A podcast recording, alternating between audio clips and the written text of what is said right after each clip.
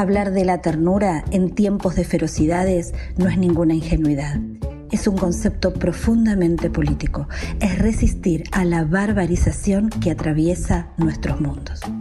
Con estas desafiantes y claras palabras de Fernando Ulloa, pionero en introducir la ternura como institución, las y los saludo, oidoras y oidores, para comenzar este episodio, desplegar, desplegar Ternuras 2, el número 12 del podcast Pedagogías, Utopistas. Todas las columnas radiales transformadas en podcast pueden encontrarlas en pedagogíasutopistas.wixsite.com barra blog. Una necesidad visceral recurrir a la ternura, sus pliegues y despliegues o despegues. Ternura anunciada con grito calmo o ineludible voz. Una necesidad visceral urgente retomar la ternura en sus amplios sentidos, asociada a la justicia social, sin banalizarla, romantizarla, plegarla o doblegarla. Una necesidad visceral recurrir a la ternura contra las crueldades tan odiadoras como violentas.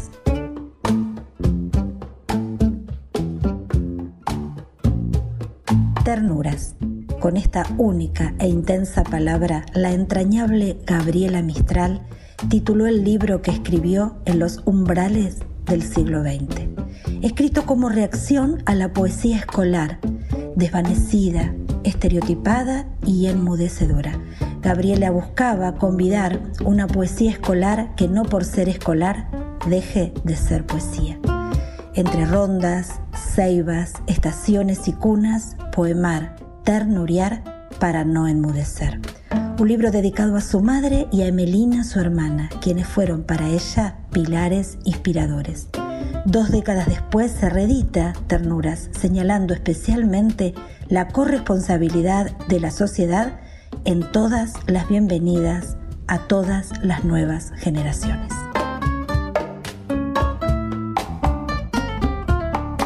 Cada verso mistraliano nos convoca a ternuriar rondas y a tejer esas circularidades donde las miradas igualan, los privilegios se disipan y la comunidad desborda. Nada podrá reemplazar la ronda de horizontalidades y singularidades en los patios, en las aulas, en las plazas. ¿En dónde tejemos la ronda? ¿La haremos a orillas del mar? ¿El mar danzará con mil olas haciendo una trenza de azar? Haremos la ronda infinita, la iremos al bosque a trenzar, la haremos al pie de los montes y en todas las playas del mar. Ternuriar para recibir a las nuevas generaciones y sostener construcciones de subjetividades en todas las etapas de la vida. Ternuriar para acoger a las y los refugiados, a las y los inmigrantes y migrantes. Ternuriar en las escuelas como imperativo circular que abraza para que se despliegue la maravilla cotidiana de aprender y enseñar. Ternuriar. Buscar la verdad y la justicia para las víctimas de las violencias en todas sus dimensiones.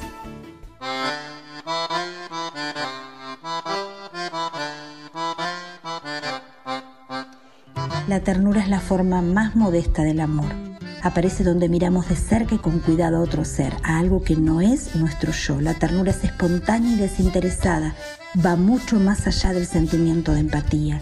Es el compartir consciente, aunque quizás un poco melancólico, del destino común.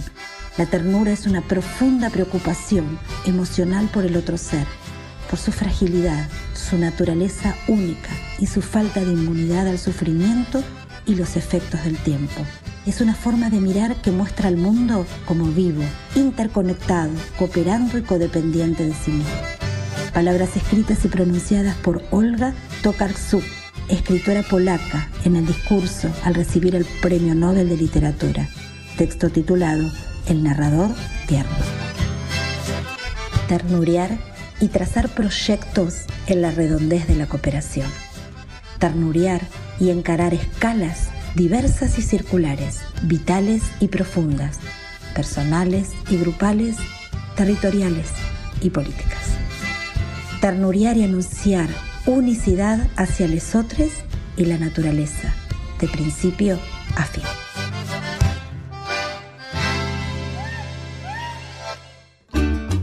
Liliana Maltz caminó escuelas, participó en proyectos y experiencias en diferentes lugares de nuestra Argentina. En el libro Vaivenes de la Ternura analiza apoyos, resistencias, logros y tensiones de la educación sexual integral, como ley y como derecho. Invita a descubrir oscilaciones que acercan, otras que alejan para desplegar ternuras, no sin oleadas de tensiones, avances y retrocesos. Le preguntamos, ¿qué vaivenes contribuyen a desplegar ternuras en el vínculo entre las familias y las escuelas en este contexto luego del vendaval con sus resabios pandemiales?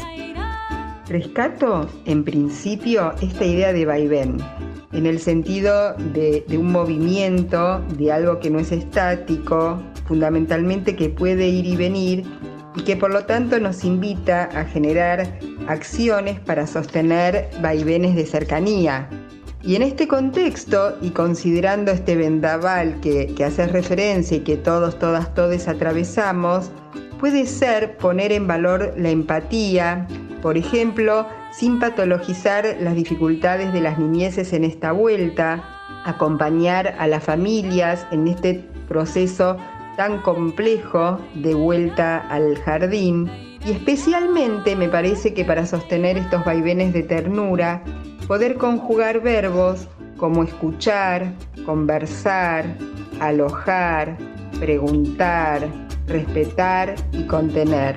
Y la lista sigue. Liliana, ¿y qué vaivenes la obstaculizan? Vaivenes que obstaculizan, pensaba en mirar a las familias desde un ideal o modelo que se aleja de nuestras representaciones y desde allí tener una mirada que solo registre el déficit, lo que falta, y no poder poner en valor la riqueza de lo diverso, de los distintos puntos de vista, de la policromía de los colores y de la vida. Otro vaivén que obstaculiza puede ser actuar el miedo, afecto muy presente hoy en las instituciones en relación al vínculo entre familias y escuelas, entonces no alojarlo, esto solo genera mecanismos de defensa y vaivenes que nos alejan. Por eso necesitamos ponerlo en palabras, compartir lo que nos pasa y hacer del miedo un medio donde puedan circular otros afectos. En ese sentido también dar por sentada la confianza y no trabajar en este armado que hoy requiere prácticamente de una tarea cotidiana. Como planteo en mi libro, Vaivenes de la Ternura, creo que necesitamos confesar nuestras fragilidades, compartir nuestras vulnerabilidades y abrir las puertas a nuevas conversaciones. Creo que esta es una invitación que necesitamos hacer y hacernos. Muchas gracias Liliana por tus respuestas que invitan a leer el libro publicado por la emblemática editorial Novedades Educativas. Gracias por convidarnos en las primeras páginas también la poesía vertical 12 de Roberto Juarros con uno de sus versos te agradecemos, te saludamos y nos vamos a buscar el libro. La ternura disuelve esa línea ilusoria que divide las aguas de la separación y del encuentro.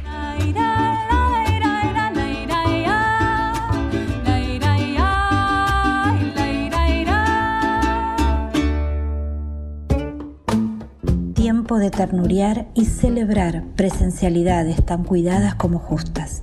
Tiempos de ternuriar y desplegar sentidos de ternuras no ingenuos, sino críticos y propositivos. Tiempo de ternuriar y valorar la valentía de la ternura. Tiempo de ternuriar y reconocer la debilidad de los odios. Tiempo de ternuriar generando políticas públicas de reconocimiento, cuidado y justicia social.